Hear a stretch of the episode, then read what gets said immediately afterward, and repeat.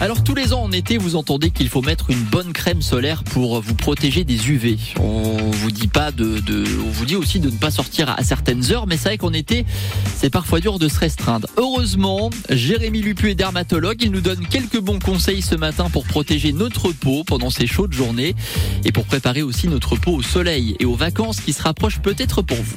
Faut savoir que la crème solaire, c'est une protection qui est euh, partielle, hein, parce que euh, on n'en met peut-être pas forcément suffisamment ou à une fréquence suffisante. Euh, mais voilà, le principal, euh, la principale barrière contre le soleil, ça va être principalement les vêtements. Pour ça qu'on voit fleurir des chapeaux avec des bords larges, casquettes, lunettes, etc. Euh, des vêtements longs, tout ce qui va être couvrant, ça, ça permet de se protéger du soleil parce que vos vêtements, en fait, ils absorbent la, la lumière, les UV, et ils empêchent celle-ci de pénétrer euh, au niveau de la peau. Euh, après, effectivement, la crème solaire, dès lors qu'on est exposé au soleil, euh, elle va être absolument utile à condition de d'en mettre encore une fois suffisamment et avec une fréquence qui va être de toutes les deux heures et de le répéter à chaque baignade.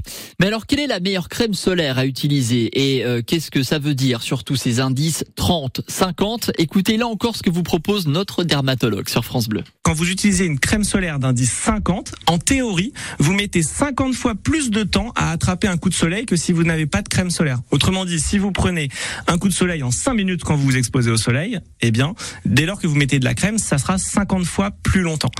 Comme je vous disais, euh, par précaution, il vaut mieux en, faire de manière, en remettre de manière répétée pour justement acquérir cette protection maximale.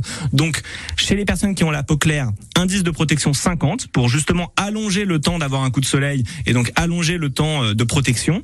Et pour les personnes qui ont la peau un peu plus mate, on peut aller jusqu'à une crème solaire d'indice 30.